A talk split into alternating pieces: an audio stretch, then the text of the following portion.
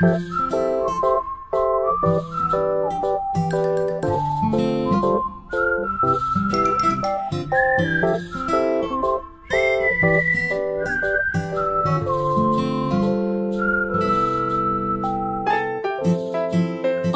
¿cómo estás? Espero que estés muy bien. Yo soy la maestra Carilé. Te saludo y te doy la bienvenida si eh, por primera vez me escuchas. Me encanta que estés aquí y hoy vamos a hablar de un tema muy importante para la salud mental de todos los maestros, pero también para la salud mental de todos los niños. La pregunta es, ¿eres una maestra o maestro vitamina? Y bueno, quiero empezar diciéndoles que ser maestro o maestra vitamina no solo se trata de la actitud que tomamos en el aula y ante nuestros alumnos. Quiero que cierres los ojos por un momento y pienses, ¿qué sucede cuando tomas vitaminas? Ahí reflexiónalo un momentito. La respuesta seguramente eh, dirán ustedes que pues se sienten revitalizados, con mayor energía. Pero esto no sucede desde el primer día como magia. Las vitaminas hacen su función poco a poco y podemos notar que al cabo de unos días nos sentimos distintos. Ahora, imagina ser una maestra vitamina para tus niños. No es cuestión solo de la actitud que tomes en un día o en un determinado momento. Se trata de combinarlo con el ejemplo y la congruencia que manejas en tu vida, de la empatía que generas en el aula, la compasión que tienes por tus alumnos, de lo que en realidad les pasa en su día a día y lo que estás dispuesta a dar y recibir para inspirar almas. Ser una persona vitamina, como lo dice Marian Rojas Estapé en sus libros son personas que nos estimulan la oxitocina, que es pues la hormona de la felicidad. Nos potencian el sentido del humor, disfrutan de nuestras alegrías, incluso más que nosotros. Nos potencian la autoestima y sacan lo mejor que llevamos dentro. Son las que nos acompañan, nos sonríen, nos abrazan, y es fundamental que nosotros seamos personas vitamina y tengamos cerca a este tipo de personas. Al leer sus libros, me puse a pensar en la importancia que tenemos como docentes de ser maestras vitamina, pero ¿cómo le hago para ser maestra vitamina? Lo primero que debemos hacer es conocernos. Les voy a dar cinco tips y el primero es conócete. Y muchas maestras dirán, obvio que me conozco perfecto, pero en verdad quiero que te hagas la siguiente pregunta. ¿Identificas qué cosas o situaciones te hacen conectar con el enojo, la tristeza o el estrés? ¿Cómo reaccionas ante estas emociones? En tu casa y con tus amigos y círculo cercano, ¿eres de las personas que construyen o que destruyen? Y una última, si construyes, ¿qué haces para construir? ¿Cómo ayudas a los demás? ¿Qué impacto generas en otras personas? El conocernos profundamente nos hace saber cómo reaccionar ante distintas situaciones con un mejor manejo emocional y también saber ¿Cuándo parar si estoy destruyendo? Esto es fundamental y básico, pues nosotros le estamos enseñando a los niños a gestionar sus emociones. Somos los primeros que debemos conocernos y con el ejemplo modelar. A lo largo de mi carrera he conocido a maestros que hablan de nutrición, amor propio, autoestima, emociones y solo lo hacen porque se los dice el programa o porque tengo que hacer actividades, pero nunca van a lo profundo, porque les da un reverendo miedo conocerse y lo que sucede es que no hay verdadero aprendizaje, solo se queda en el diálogo y no en el ser y el hacer. Conocerte te va a llevar también por un trabajo interno y vas a avanzar con tus alumnos reaprendiendo juntos. Te voy a contar una experiencia que tuve. En mis años de directora, conocí a una maestra en preescolar que no conectaba con sus alumnos, no empatizaba con lo que les sucedía y con lo que sentían, en vez de ver sus fortalezas, solo veía lo que los niños no lograban. Y si los niños lloraban o estaban tristes o felices, daba lo mismo, lo importante era que aprendieran. Un día, cuando observaba en su salón de clase, lo pude ver, y en la realimentación que tuvimos le pregunté ¿Cómo te sentiste? Y lo primerito que me dijo ella fue me sentí fatal, porque los niños no habían mostrado los aprendizajes y no hicieron nada. Y después le pregunté, ¿qué crees que estén sintiendo los alumnos que aún no están logrando los aprendizajes y cómo podrías acompañarlos? ¿Hay algo que les esté impidiendo lograrlo? Les juro que se quedó un poco en shock pues ella creía que yo iba a juzgar su trabajo solo por los aprendizajes.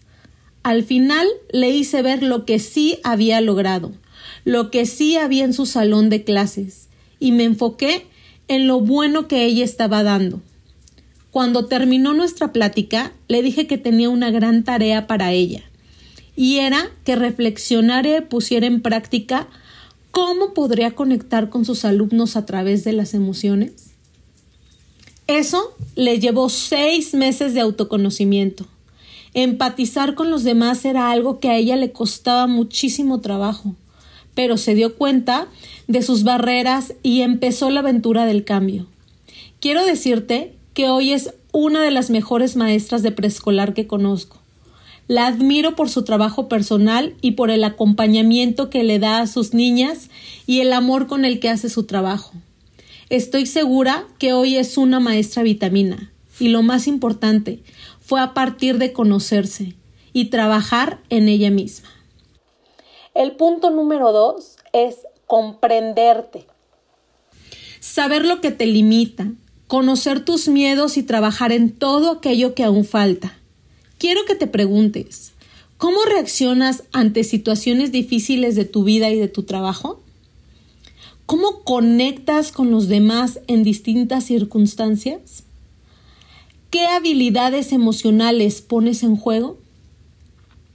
Yo era el tipo de maestra que le decía a mis alumnos que si se equivocaban era una oportunidad para aprender. Pero quiero contarte qué pasaba cuando yo me equivocaba. Pues mi diálogo interno, mi Bruno, que tengo y que me habla, era muy severo. Me decía que todo lo que yo hacía tenía que estar perfecto. Era empática con el mundo exterior, pero nunca lo era conmigo misma. Y eso me llevó por un viaje de autoconocimiento y comprensión. Cuando existe la comprensión, viene acompañado del perdón y la compasión. Hoy soy menos exigente conmigo misma, y si me equivoco, que uff, lo he hecho millones de veces, me digo, pero estuve ahí, lo hice, traté y ahora me levantaré y por quincuagésima vez lo volveré a intentar. Comprenderte te hace ser más determinante, disciplinado y también más amoroso contigo y tu entorno. Y esa energía se refleja. Además, te crea la oportunidad de utilizar tu pensamiento creativo al resolver problemas de distinta forma. El tercer punto es acéptate. Y cuando digo acéptate, no solo hablo de que aceptemos nuestros defectos o digamos, pues así soy yo, ¿eh? Y ni modo, no voy a cambiar. Pues lo he escuchado un millón de veces con los profes. Aceptar nuestras limitaciones también es importante, pero también aceptar los talentos que tenemos, lo que somos y las habilidades. Los profes que destacan no son mejores en todo, no, no, no, no lo pienses así, ni los que tienen más ganas de hacer las cosas. Los profes que inspiran y destacan son aquellos que han visto sus limitantes, pero también sus talentos, y los ponen al servicio de su profesión. ¿Cuántas veces he escuchado a las maestras decir, es que no soy buena explicando mate? Es que no soy buena haciendo manualidades y eso que estoy en preescolar. O es que no soy buena con la tecnología, olvídalo, yo y la computadora no nos llevamos. Y se quedan ahí, estancadas, sin aceptar que en efecto tienen limitaciones, pero también talentos. No soy buena haciendo manualidades, pero soy excelente cocinando o pintando, haciendo experimentos. Y eso lo imprimo en mis clases y eso lo pongo al servicio de mis alumnos y ellos lo notan. Piensa en profes que te inspiren o algún pedagogo. Seguro no era bueno en todo, pero trabajó en sus talentos y lo puso al servicio con amor. Una maestra que me inspiró profundamente fue mi maestra de historia de la prepa. Aún recuerdo incluso cómo olía su perfume. Ella nos contaba la historia como si fuera un cuento y me hacía imaginar toda la hora cómo eran los personajes, qué habrán sentido o pensado, y la hora se me pasaba como agua. Siempre quería más. Hoy amo todo lo que tiene que ver con historia, porque ella me emocionó. Ella era una gran contadora de historias y lo usaba a su favor para enseñar. Nunca proyectó ni una sola diapositiva. Es más, nunca escribió en el pizarrón. Solo llegaba, contaba la historia y todas anotábamos lo que habíamos entendido. Su talento era contar historias y a través de eso ella conectó con cada una de nosotras. Ella inspiraba porque era un líder, tenía un mensaje, lo comunicaba usando sus talentos y era optimista siempre. El cuarto punto es ten sentido del humor. Nunca había tomado en serio que un maestro con sentido del humor pinta de color hasta el más gruñón. Y miren, rimó, pero es real. Cuando conectas a través de la risa y la sonrisa con tus alumnos y los dejas fluir, van a pasar dos cosas. Una, se van a divertir. Y dos, se van a sentir en confianza quiero que imagines un momento en donde una persona, familiar o maestro, tuvo sentido del humor. ¿Cómo lo viviste? Te aseguro que la mayoría responderá relajado, en confianza, feliz. Eso hacemos cuando tenemos sentido del humor. Además que se activa la imaginación. Quiero contarte que cuando era directora iba a los salones a saludar a las niñas de primaria y recuerdo que llegaba y las niñas se levantaban al mismo tiempo y saludaban algo más o menos así. Buenos días, directora. O buenos días, Miss Karen. Y luego de ese ritual era, ¿y, ¿y cómo están? Ellas contestaban, bien. Y ya luego les decía la maestra, pueden sentarse. Y siempre se quedaban calladas a la expectativa. Eso no me gustaba nada. Sentía que me saludaban robots. Por eso empecé a llegar a los salones y antes de que ellas se levantaran les decía Chicas, qué gusto verlas. ¿Cómo están? ¿Ya saben qué van a jugar en el recreo? Alguna vez entré a un grupo y les dije Hola, ¿cómo están? ¿Alguien quiere contar un chiste hoy? Y hubo una alumna que se levantó, nos contó el chiste y lo agradeció, porque dijo que ella quería ser comediante de grande. Así llegó un punto en que me las topaba en el pasillo y platicaban con una confianza genuina. Y todo esto pasa no solo por la frase que digas, sino cómo conectas a través del sentido del humor. Y el quinto punto es muy importante. Sé ejemplo. Modela actitudes, valores, experiencias y sé congruente con lo que dices, haces y piensas. Pon en acción los puntos anteriores, pero ahora sí con tus alumnos. Conócelos, compréndelos, acéptalos, potencia sus habilidades y enséñales a tener sentido del humor, para que lo que hagan lo realicen con amor y puedan ellos mismos ser niños vitamina para sus padres y sus amigos.